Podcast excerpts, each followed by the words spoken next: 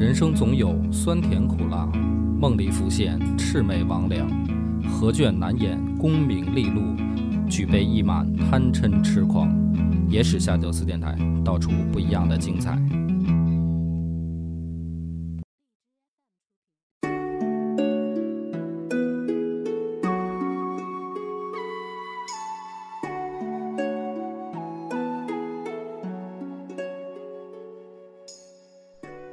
欢迎收听《野史下酒》，我是主播恶霸波。张小娘，今天咱们要讲三皇这个话题呢，很多时候我都都想讲，但是又不敢讲。为什么呀？呃，因为如果说按照历史来说呢，最早开始记载的就是《史记》，嗯，就是涉及到上古啊。嗯那但是呢，司马迁儿谦儿哥呢，他是没有记载三皇的，嗯，他是从武帝开始记载的。司马迁自己给了一个解释，啊，他自己解释的就是上古时期的事儿，包括《山海经》，他不敢乱说。嗯那这个里面就有一个问题，为什么不敢乱说？其实我觉得呢，有两个可能性。第一个是三皇时期没有文字，那甲骨文是什么时候？那都是非常靠后了。哦啊，，上古时期没有文字，就是是直到皇帝时代嗯才传说中仓颉造字。但是这个事儿呢，就是说，是不是真的所有的字都是仓颉发明的呢？嗯，也存在争议，不一定。很多人认为可能是仓颉呢整理，就是把现在有的发明出来的呢，我整理一下，统一一个标准，嗯，这算是中国有了有了文字了啊。至于你说的什么甲骨文啊那些，那也得是仓颉之后嗯才才说有出土发现啊。那么这个事儿呢，反过来证明了说三皇这个事儿没法讲，是因为他们那时候没有文字，没有文字的话呢，这些故事流传下来就是靠口口相相传的传传说。嗯传说呢又容易走样儿，所以呢，嗯上古的呢不能叫历史，叫神话，嗯哦啊，它是神话，它不是说信史。所以呢，就是那司马迁儿呢，他不写，因为人家是一个标准的史官，还非常严谨的史学家，史学家应该是本着这个严谨的。虽然谦儿哥加入了很多自己的感情色彩在这个史记里，但是人家毕竟是史官。那么这个没有文字记载的这种传说故事，很多就是没法置评。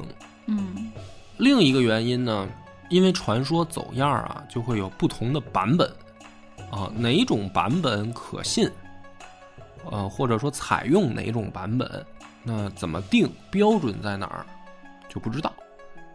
嗯，所以所谓的三皇五帝，是一直到了春秋战国，嗯才有人去这么称呼。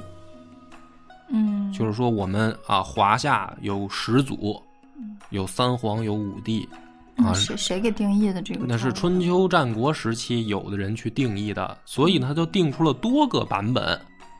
比如说，我现在问你啊，都不聊五帝是谁，三皇是谁？你你说说你印象当中的都是谁炎帝、啊黄帝，啊还有个什么皇呀？啊？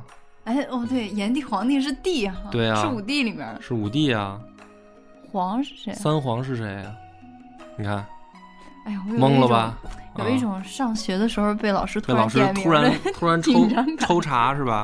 所以说这个事儿，我觉得就是说，为什么我好好长时间我就想讲啊，嗯但是一直又没讲，是因因为我前面解释的，就说这个东西啊，讲了就是错儿，嗯，哎，你讲了，但凡你敢讲，那就必然是错的。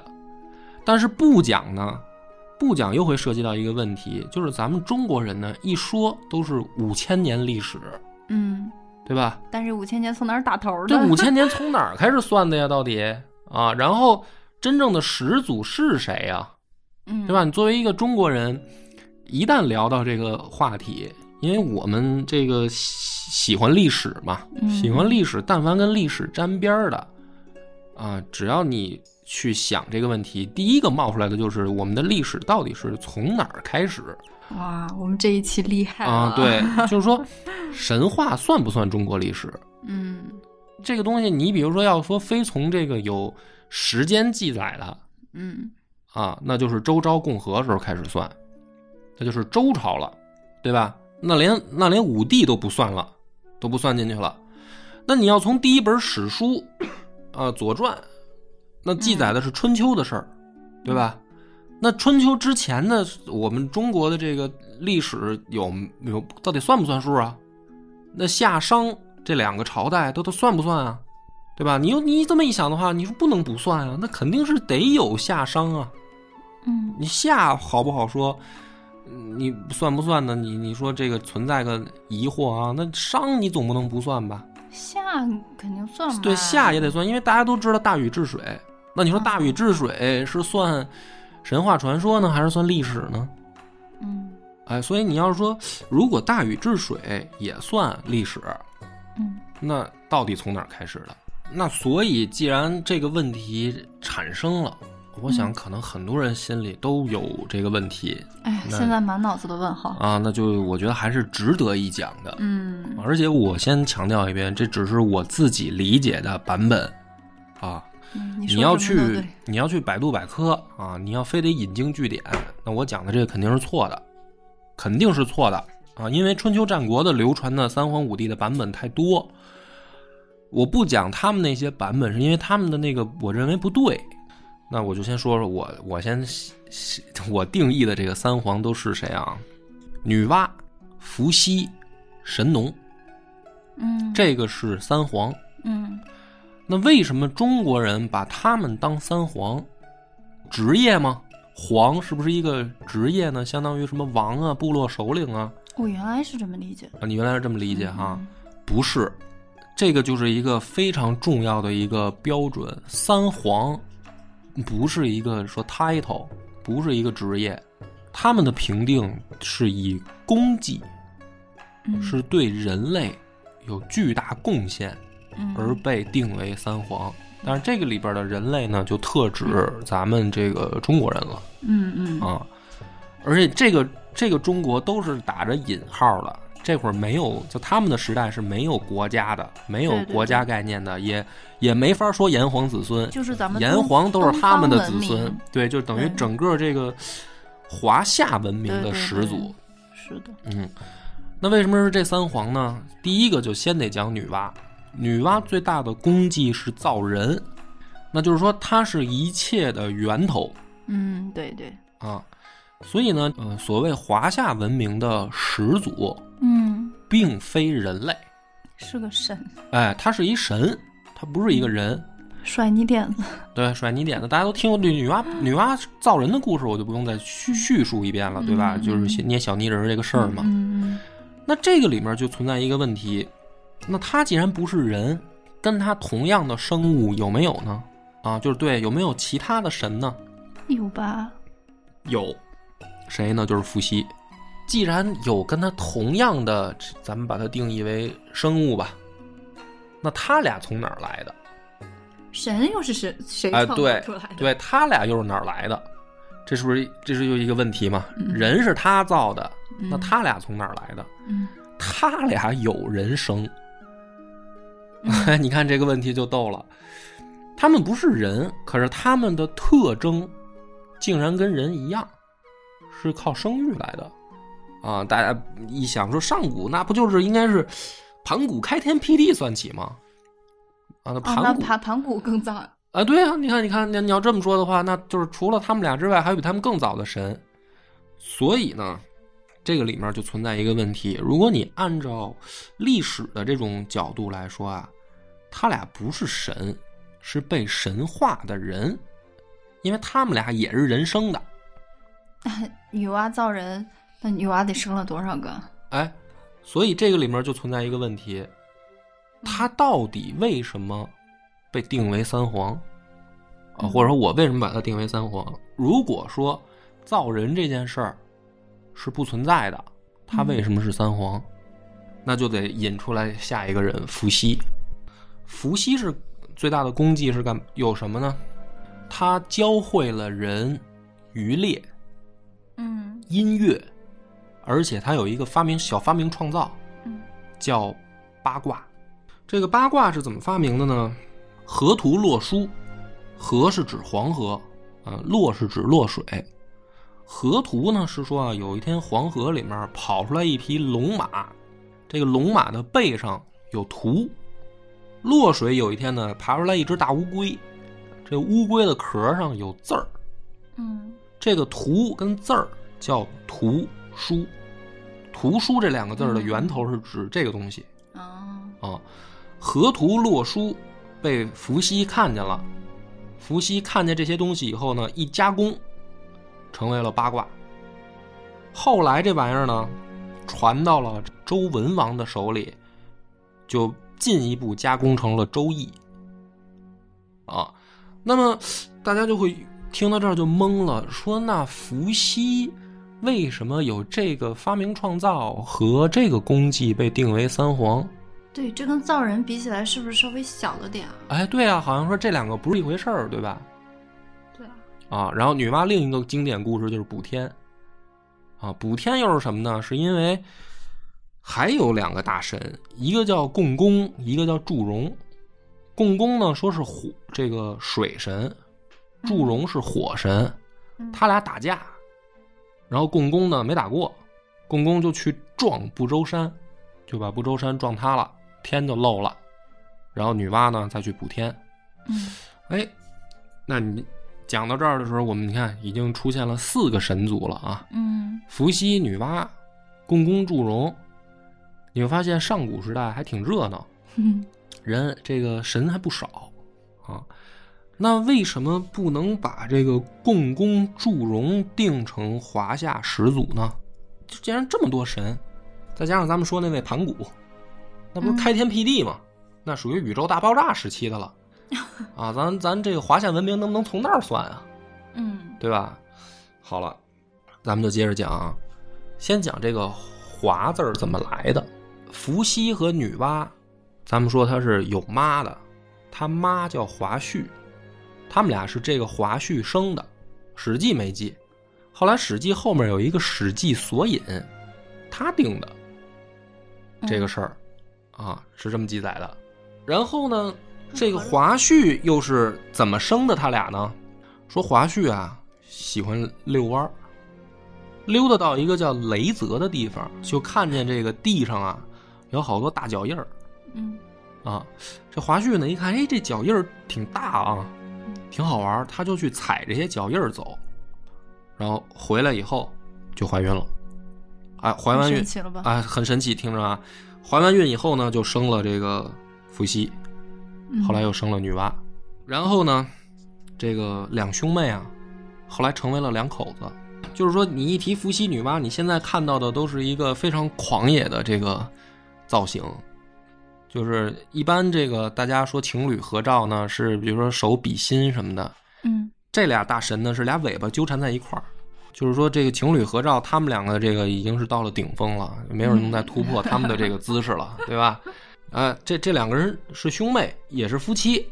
哎，问题是什么呢？问题是史学家啊，他没没敢明写，嗯，他没敢明写这个伏羲和女娲的兄妹关系。因为他这不符合后世好像不太符合伦理道德就是觉得这是乱伦，对吧？对啊，说你兄妹怎么能这个近亲繁衍后代呢嗯？而且我们都是等于这近亲兄妹搞出来的后代吗？难道这怎么听怎么都觉得好像有点不对劲啊？嗯啊，好，咱们讲到这儿，你看疑点越来越多啊。首先，华胥是怎么怀孕的？伏羲、女娲他们俩又为什么是两口子？这兄到底是不是兄妹？再往后说，第三位三皇是神农。神农发明或者说功绩有两个，一个呢是刀耕火种，啊，就是刀耕火种，就是教、嗯教人农业种地；另一个就是发明医药，嗯就是他尝百草啊，这是神农的功绩。嗯好了，那讲到这儿的时候，三皇我的这个版本就凑齐了。这个是我目前我看了很多书以后觉得最靠谱的一个版本。那么讲到这儿的时候，再讲一个啊，就是说神农又是又是谁生的？他是怎么来的？他也有妈，他妈叫女登。女登怎么怀孕的呢？也是好遛弯儿。哎，他遛弯儿呢，这回没没看见脚印儿，说到这个大野地里啊，看见一条龙。哎，这龙呢，色眯眯的瞅他，嗯这女灯就害怕了，就跑了。跑完了回来就怀孕了跑了啊，跑了被龙追上了吗？没没追上，啊，合着这个就是龙看了一眼，龙看她她就怀孕了。只是因为多看了一啊眼，，就是在人群中多 多看一眼，所以我觉得东北人有的时候问的这个问题啊，很直击灵魂，就是你你瞅啥你瞅啥？对，你瞅你咋的啊？就是你你别老瞎瞅。呃女登就是这么怀孕的，怀了神农。嗯好了，那么我来说说啊，说说为什么说这个三皇的这个版本，我认为这个最有道理啊。第一个一定要从时间上来推，你会发现三皇和五帝的一个重大区别是，他们都不知道爹是谁。嗯就是说白了，三皇的妈妈嗯怀孕怀的都莫名其妙。嗯到了武帝时代，就都知道自己爹了。你比咱们举一个例子，比如说皇帝，嗯他知道自己姓姬，啊，他还知道他自己叫姬轩辕，啊，那有人说这个名字是怎么来的呢？说因为他生生活在积水嗯轩辕山。嗯我跟你说，这个解释啊，就是属于打哪儿指哪儿，就特别的没有道理嗯嗯啊。应该是什么？你指哪儿打哪儿，对吧？嗯他这个解释叫打哪儿指哪儿嗯，我这枪先开了，然后我说我就要打那儿，因为姬轩辕这个名字应该在前，是因为人家是皇帝，所以他住那山后来叫轩辕山嘛，叫轩辕之丘嘛，嗯是因为这人先出名，所以那地儿出的名儿。他应该是这样，它积水也是因为先有这么一个姬姓的这么一个部落氏族在这儿，然后我们因为我们这个氏族在这儿住，所以这条我们旁边的这条水流叫做积水。你得是这么来推理吧？因果关系啊，对因果关系。如果你说啊，因为它这个地儿是积水和轩辕之丘，嗯所以这个孩子叫姬轩辕，那合着这个地儿就他妈这一个孩子吗？难道 就跟对不对黄渤那小品似的啊海南岛吐鲁番，啊？对，就是说这地儿就只有皇帝他一个孩子，就没有别的孩子。那别的孩子为什么也住在积水轩辕之丘，不能叫这姬轩辕这名儿啊？就弄死了。啊，就就啊，就对啊，就就这名儿就必须只能你叫嘛，所以这就没道理。那肯定是什么呢？肯定是因为先有了姬轩辕这个人，他成为了皇帝，对吧？然后这个地儿出名了，所以叫轩辕之丘，它是这么回事儿。所以轩辕这个解释呢，应该是轩辕皇帝的重大发明是造车、造轮子，这个是武帝的第一个皇帝的一个功绩，这个咱们放到后面啊。嗯，那么讲这个事儿说明什么呢？皇帝是有熊氏，有什么？有熊氏氏族嗯的氏他是有熊氏嗯，他有姓儿有氏，就说明他知道他爹妈都是谁。嗯嗯嗯，对，呃，有姓儿是因为有母母族。你看上古的这个大大姓儿都是带女字旁的，嗯，对吧？那那个时候母系社会吗？啊，对呀、嗯所以说有姓他能知道自己的母族是谁，嗯有氏他才知道自己的父族是谁。嗯所以中国人的姓氏是这么来的啊。你比如说你吧，你现在就是只知道你姓什么，你不知道你的氏族是什么，你就发现演变过程当中姓氏合并了。上古不是这样的，那我们就点出一个问题：三皇跟五帝最大的区别是什么呢？他们不知道自己爹是谁，所以从时间上来看，他们一定是在前。为什么呢？武帝时代开始母系向父系社会过渡了，男性地位已经开始慢慢占据主导了，所以有姓有氏，而且更重要的是氏，就是你爹是谁。武帝之前，三皇的时代，我们就可以发现，很明显这是母系社会。母系社会的一个特点是，爹是谁不重要。可以是龙，啊可以是脚印儿，可以是脚印儿。对，为什么呢？因为他们的妈妈也不知道到底跟谁生的。就这两位妇女同志呢，去遛弯儿的时候呢，用浪漫一点的话讲，叫是邂逅了爱情。嗯看到可能林子里面窜出来一大个儿，嗯哎呀，这个长得好看，英武雄壮的这么一个光屁股的大汉，这个两个人两情相悦，去小树林里边儿，是吧？直接直接这个开心了一下，啊，开心完了回来以后发现怀孕了，怀孕了这玩意儿，这爹是谁，他妈也不知道，所以后代史官呢就写了说，那你你不能说咱们这华夏始祖都是都是这么这这这这个说不好听一点儿，按照这个春秋战国时代的思维了，这不就是野合吗？嗯啊，这么奔放啊，这不这不太好吧？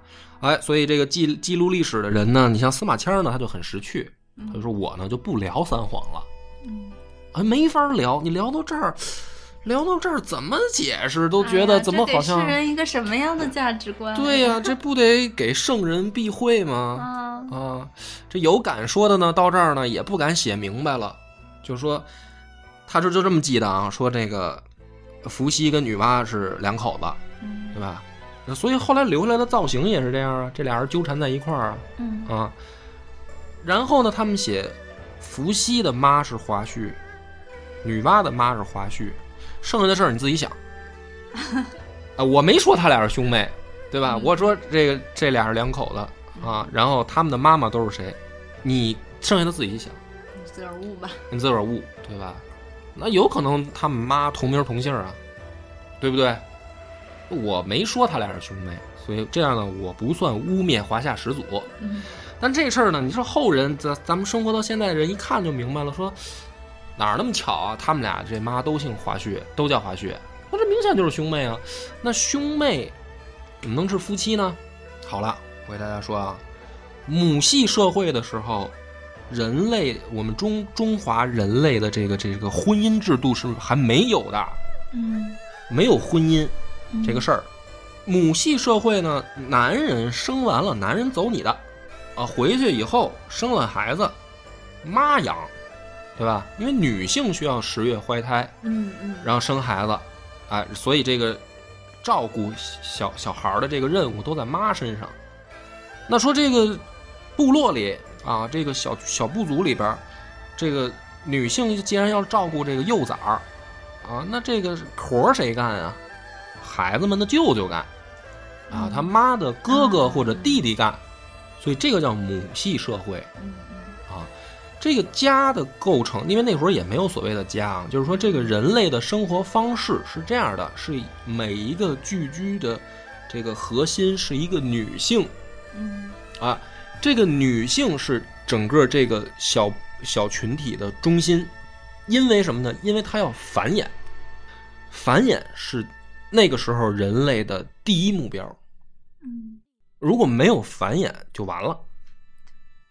繁衍既是一个目标，也是一种本能啊。就是小动物，你看它这个猫猫狗狗，它也是要生生小幼崽的啊。所以人他谁能繁衍，谁是这个团体的中心，呃，母系社会就诞生了。那因为爹生完了，他为什么跑呢？他得回他妈那儿帮他妈跟他的姐姐妹妹养他得孩子。帮人家舅舅去。对，啊，所以嗯解决这个性生活不是这个人类生活的第一目标，啊，目第一目标是繁衍。所以呢，很多历史学家，包括比如说易中天老师啊，啊，还有很多这个前辈们，他们就在这个基础上呢，总结出来了，说女娲一定要在前，因为母系社会一定要定神的话是女性神，就是女性才是社会的这个核心，有道理。所以女娲在前。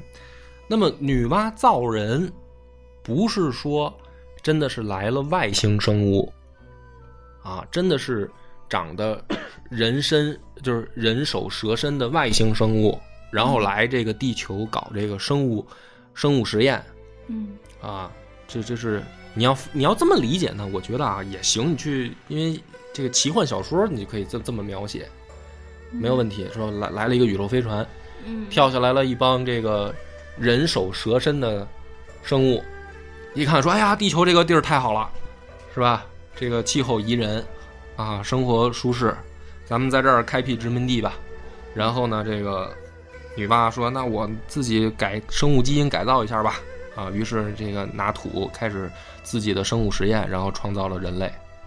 啊，你可以这么理解，对，太这科幻了。也可以，但是问题是什么呢？你要是这么理解的话呢，那这个白人跟黑人是怎么来的呢？嗯，今天的泥有点干，啊，就是今天的泥是用干净的水和我的。对啊，那你要这么想的话，那女娲捏的都是都是咱们这个东方人的话，那那边是谁捏的呀？对吧？所以我认为是什么呢？我认为啊，女娲作为三皇造人，它代表的是什么呢？代表的是母系社会，它是这样的一个象征。这种象征是我们就是东方华夏民族能够记载到的源头了，就是母系社会嗯的产生是我们文明的产生啊，我们不再是那个动物了，嗯对吧？不是那个猿猴了，嗯住在这个树上或者住在洞里，然后能吃什么吃什么，然后咱就能活着就行。那是动物，我们已经有了社会形态，以女性为中心的母系社会，所以把它总结成一个神格的话，它必须是女娃。嗯嗯，对，所以女娲必须是三皇之一。华夏的“华”字儿，就是因为女娲和伏羲他们的妈叫华胥。呃，这个“华”是这么来的，“夏”是指后来建立的那个夏大禹的那个夏，所以嗯华夏民族是指这两个人，这是哦这个是最贴切的说法。因为这是两个最早的一个有记录的一个。对，因为华是我们标志着母系社会的一个标志，而夏是开启了部落国家时代嗯啊，嗯炎黄才是指的我们父系社会的标志，所以我们叫炎黄子孙，因为炎黄是以氏族为标志，对。所以这个女娲的问题到这儿呢，我我的版本我就解释清楚了。那为什么又要记载伏羲呢？伏羲的一个重要原因跟神农是并列的，这是人类社会的两种生存方式，一个是农耕，一个是渔猎。另外呢，还有两个非常重要的是医药和艺术。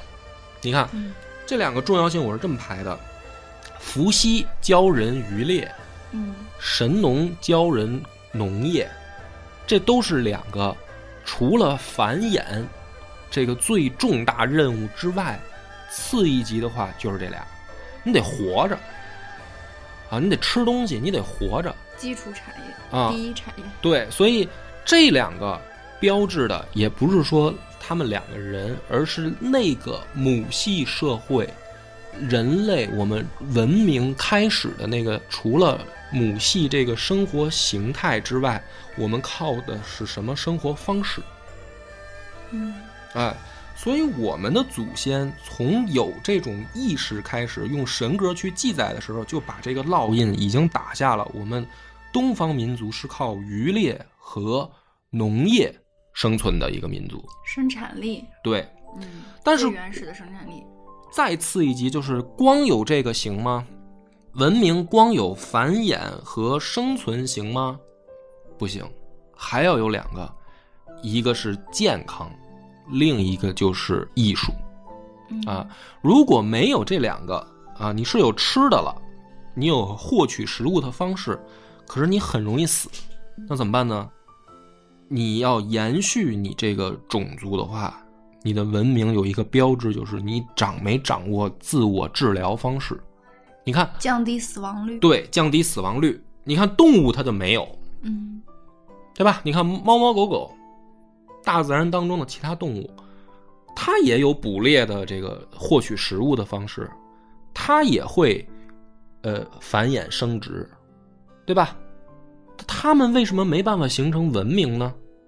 因为他们始终停留在生物阶基段，基本的生存。对嗯啊，你说这个非洲草原上这个狮子，它有没有自己的社会组织呢？我想你要广义的去理解，它也有。它也有群居。对，你看它一个雄狮子旁边趴好几个母狮子，嗯对吧？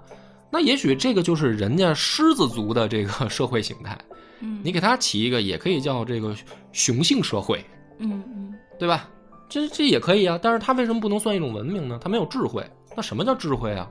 哎，你能不能有效的延续你种族的寿命，靠你自己的干预。所以这是神农的贡献。但是人活着还得有追求啊，精神方面，精神方面的追求是什么呢？艺术、美，人对于大自然的感知的最最最最高级，就是对美的感知。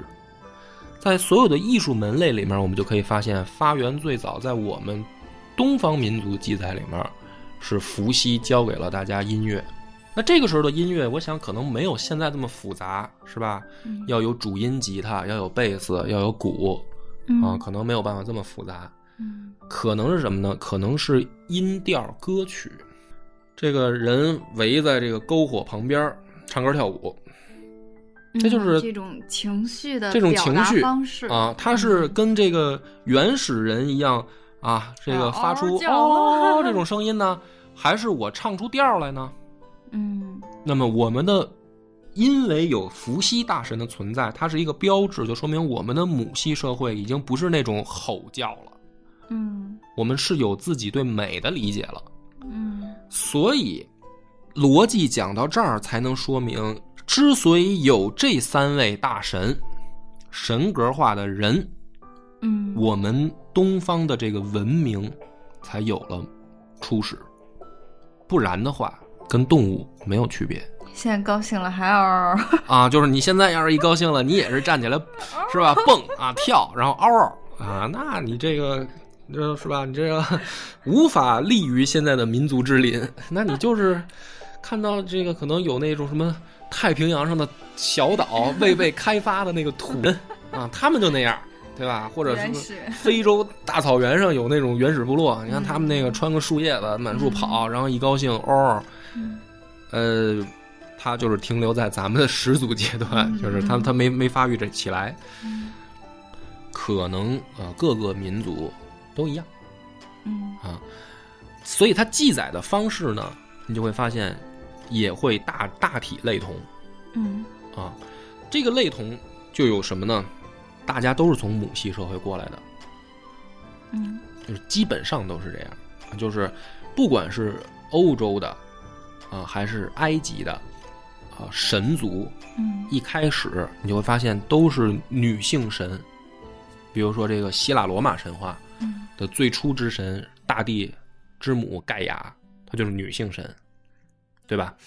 那么这样的话呢，你就能理解了说，在那样的一个时代，没有所谓的乱伦，因为没有婚姻，那会儿也没有所谓伦理纲常，对，没有伦理纲常，因为那个时候的人是刚刚形成文明的萌芽。对，婚姻是什么？婚姻是有了父系社会了才有婚姻，嗯。所以，女娲跟伏羲两个人是两口子这件事儿，是以后人看前人的目光去定义人家。嗯。啊，也是一种打哪儿指哪儿的行为，因为在他们两个这个大神生活的母系时代是没有婚姻的，是的，哎，婚姻是文明发展到一定程度之后的一种约束。那么这个就是说明什么呢？接着往下讲啊，那为什么会产生这个后来的父系社会呢？嗯对吧？就是说，这个母系社会，我们现在讲了三皇这三位大神嗯啊，讲了母系社会的一些标志啊，我们知道这个怎么吃饭了啊，怎么种地，我们知道这个艺术追求了，这不是很好了吗？我们有没有可能停止在母系社会不往前发展呢？就是没有，听起来好像没有必要发展成父系社会啊。那么这个时候我们就要讲一个问题：神农既然交给了啊、人类刀耕火种，嗯那么就有一个问题来了，说明什么呢？说明人类会用火了。嗯你可以发现各国的上古神话里面，对于火种这件事儿都必须要记载的，什么时间开始会掌握火。所以呢，这个很多你现在看到的这个资料是混乱的。比如说，有的人说神农和炎帝是一个人，嗯这个是错的，嗯不可能。炎帝跟黄帝生活在一个时代，说炎帝发明了火，这是不对的。啊，因为神农教农业的时候就已经有刀耕火种了，他不会玩火，他怎么种地？嗯怎么开垦这个荒地？刀耕火种就是说，你现在这荒地上放火把它烧了，然后拿这个石斧和石头器具再把这个烧的东西把它清理干净，然后开始开垦出新地来种。就农业的最初形态是这样的，那你不会玩火，你怎么玩农业呀？嗯所以你说炎帝跟神农是一个人，这是不可能的。炎帝是生活在神农后面的。那么，人如果会用火，它就必然会导致一系列的结果。首先就是生存的死亡率降低嗯，啊，因为你会用火了，你就可以吃熟食了对，啊，你就不用吃生的了。那么吃熟食会大大的提高生存率。啊，没那么多比如说这对，比如说这，肉啊，它放那儿腐烂了啊，吃了以后你可能会生病。那你吃熟肉，把细菌就杀死了，嗯人类的生存概率就大大提高了嘛，嗯对吧？那么同时呢，这也说明了一个，就是获取肉类，并且有火种的话，一定在营养摄取上是会超过植物的。嗯啊，就包括这个这个习惯一直流传到现在对，啊。比如说我吧，我就是爱吃肉，啊为什么呢？其实这个大家说那是因为口感问题啊，其实不是，你的口感是你的身体决定的。你如果对这个高热量和这个肉类食品是有需求的话，所以它的口感就会变好。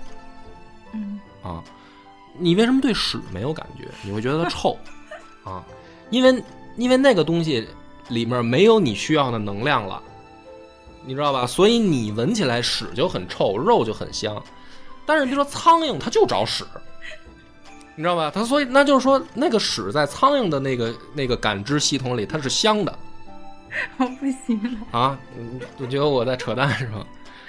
啊，人我们说蔬菜和肉啊好不好？啊 屎和谁会需要屎呢？哎，你看狗就敢吃屎，啊，你就不敢你这么说也有道理啊？对呀、就是啊。那你说为什么在它那个味觉系统里面，它不觉得这臭呢？对吧？啊，所以你想此时此刻好想跟珊珊交流一下。嗯，不是，所以你选择什么是美味，那是你的身体决定的啊。那但它不是说你这个口感是你自己自主的。那么这个就会导致什么呢？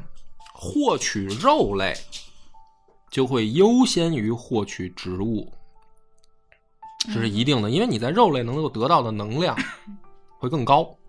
嗯那么获取肉类呢，这就需要一个很技术的工种，就你得打猎，嗯渔猎不就来了吗？嗯对吧？那你渔猎来了，这个事儿呢就有一个问题，不管是从跑步还是抡大石大木棍子，都需要体力。都是体力活儿啊，这就女人就干不了了。女人可以给什么，比如采摘，是吧？包括耕种这些事儿，女的也可以干，你不就干的慢点儿嘛？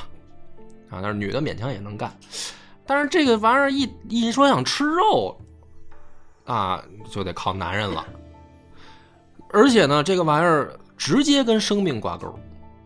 嗯啊，因为你这玩意儿，你这个出去以后，你是把肉打回来了，还是你喂老虎了？这件事儿不一定嗯啊。可能你看着今天是吧，这个舅舅们出去了，就回不来了啊。那边那个老虎 那边 今儿赶上一顿好的，对吧？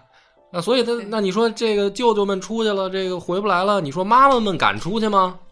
嗯那肯定就不敢呗，对吧？所以呢，当这个狩猎工具有了提高，大木棍子换成了弓箭，舅舅们回来的可能性大大提高了，男性地位就上升了，嗯把它带回来肉的可能性就大了嗯啊。那么带回来肉的可能性一旦变大，谁获得了生存的这个最宝贵的呃怎么说呢来源，谁的地位就会上升，男性地位肯定就上升了。对啊，你你吃东西得靠我呀。哎，对你，想你想不饿肚子得靠我呀。没错。那么再往下发展一步呢，男性就提出要求了，啊，这个我们是获取重要食物的来源，那是不是我们的这个地位上升了？上升了以后，这个我们天天辛苦打猎回来，弄一堆肉，啊，给这个姐姐妹妹们生的小崽儿吃了。对呀，我得喂我自个儿的。啊，说 这玩意儿，这不是跟别的男的生的呀？这不，他也他他他也不是我的种对呀，啊，我凭什么喂这些小崽子呀？哎，所以你看，父系社会的产生一定是什么呢？一定是获源于心理不平衡。哎，源于心理不平衡，对吧？这个肯定是这样的，就是说，我我弄弄回来这，我冒着生命危险弄回来的肉，我得别人我得喂我的小崽儿吃，那就是去小树林里面吧，可能就是就等这个相好的嗯啊，这相好的就来了，来了以后，这男的可能就说了吃肉啊，跟着哥有肉吃，跟我走吧，能不能别回家对，了。别回家了，跟我走吧。这女的一看说也行啊，说我们我们这个家里边，我的这帮兄弟有点残，对我弟弟也不平衡的。对我这哥前天刚让老虎叼走 啊，弟弟还他妈撒尿呢，还拉屎，那个还尿裤子呢啊，这这怎么办啊？说行，我跟你走吧。哎，你看，如果有这种关系一产生，这个跟他走了，天天吃这男的的肉，这女的还能去小树林吗？这女的可能不止跟他一个人在小树林里玩啊，嗯那这男的肯定就会说了，不行，你吃我的肉，你就得怀我的种。是啊，你怀我的种，我怎么能确定这是我的种呢？你就不许跟其他的男人去小树林儿。于是产生了婚姻，婚姻就是一种契约，男性用提供食物来源的这个保障，嗯。交换女性的不许跟其他雄性的这个交配权利。嗯。所以父系社会就诞生了，就是原本以妈妈为家庭中心的那个社会结构，转变成了以爸爸为社会中心，嗯女性就不许再出去跟别人鬼混小树林了，你只能找老子，不然的话，老子就不给你肉吃了，啊！所以你看这个这些上古大大神们的这个故事呢，这么一讲呢，很不浪漫啊，但是呢，延续到我们现在生活的方方面面嗯啊。你看婚姻制度，虽然现在大家老觉得它已经落后了啊，你看现在这个新闻老说这个单身人口逐渐增加嘛，不结婚的这个人越来越多嘛，那就说明这个婚姻制度看来已经快跟不上时代了啊。但是它还有啊，是吧？就是他还是有人想结婚的嘛。嗯所以你看，这个就是我们这个文明延续到现在，它还对我们产生影响的一件事儿。但是你看，你仔细去想，为什么它赶不上时代了呢？因为女性不再需要男性去保障生存来源了，对，对吧？我这个又不用指着你天天出去打猎给我带肉吃，我这个天天出去上班，我也能挣钱，我也能养活自己。那我为什么还要只跟你一个人过日子？啊，我可不可以跟其他人再去小树林儿？对吧？就包括男性也一样嘛。其实我觉得婚姻的这个瓦解啊，可能会先从女性开始，因为男人的这个这个需求可能还没变，就是我得生我自己的种，我得找女的嗯生我的孩子，我得确保他是我儿子。嗯所以婚姻在这上面是为了保护男性的。你知道，在原始社会啊，父系社会刚刚诞生的时候，守子必杀。因为我不确定这个女的在跟我之前的这个孩子是不是跟我，就是她被我，她的生活被我接管以前，她这次怀孕之前那个时候我不知道，所以这个孩子必须杀死。然后他们他们不懂十月怀胎这个概念，算算日子是吗？啊不准啊！那女的天天去小树林待着呀，当时 那怎么办呢？你怎么知道？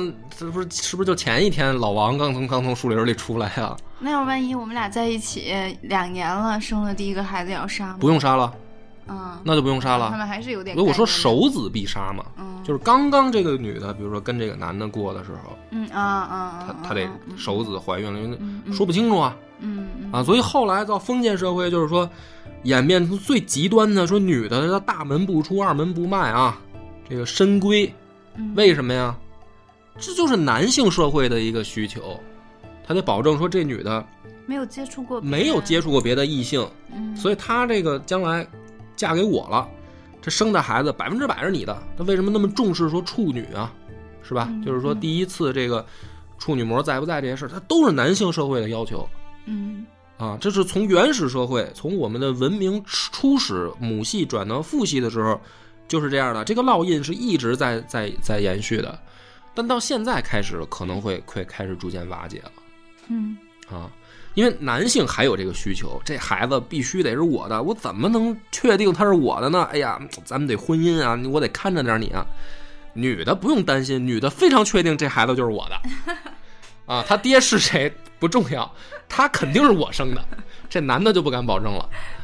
感觉你们男性好弱势。哎，所以你看看 这个婚姻啊，这个是把男性救了呀，啊，所以这个讲到这儿的时候呢，三皇的问题，我就认为我讲清楚了。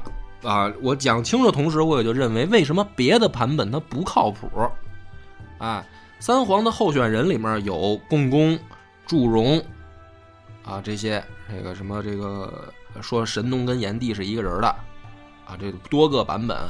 还有说三皇是天皇、地皇、人皇，啊，名字不知道，啊，天皇说那个，呃，十四个脑袋，地皇十二个脑袋，这就是这这都这东西你要信呢，就是说还是那个理论，天上飘来一个这个太空飞船，啊，蹦下来了一大堆这个外星生物，然后在地球呢搞这个生物实验，对吧？然后他们成为中华的这个上古神族始祖，这个你这么相信呢，也是可以的，因为我也不能证明它是假的，但是我不信。我信的这个三皇是女娲、伏羲、神农，啊，这个是我们华夏始祖。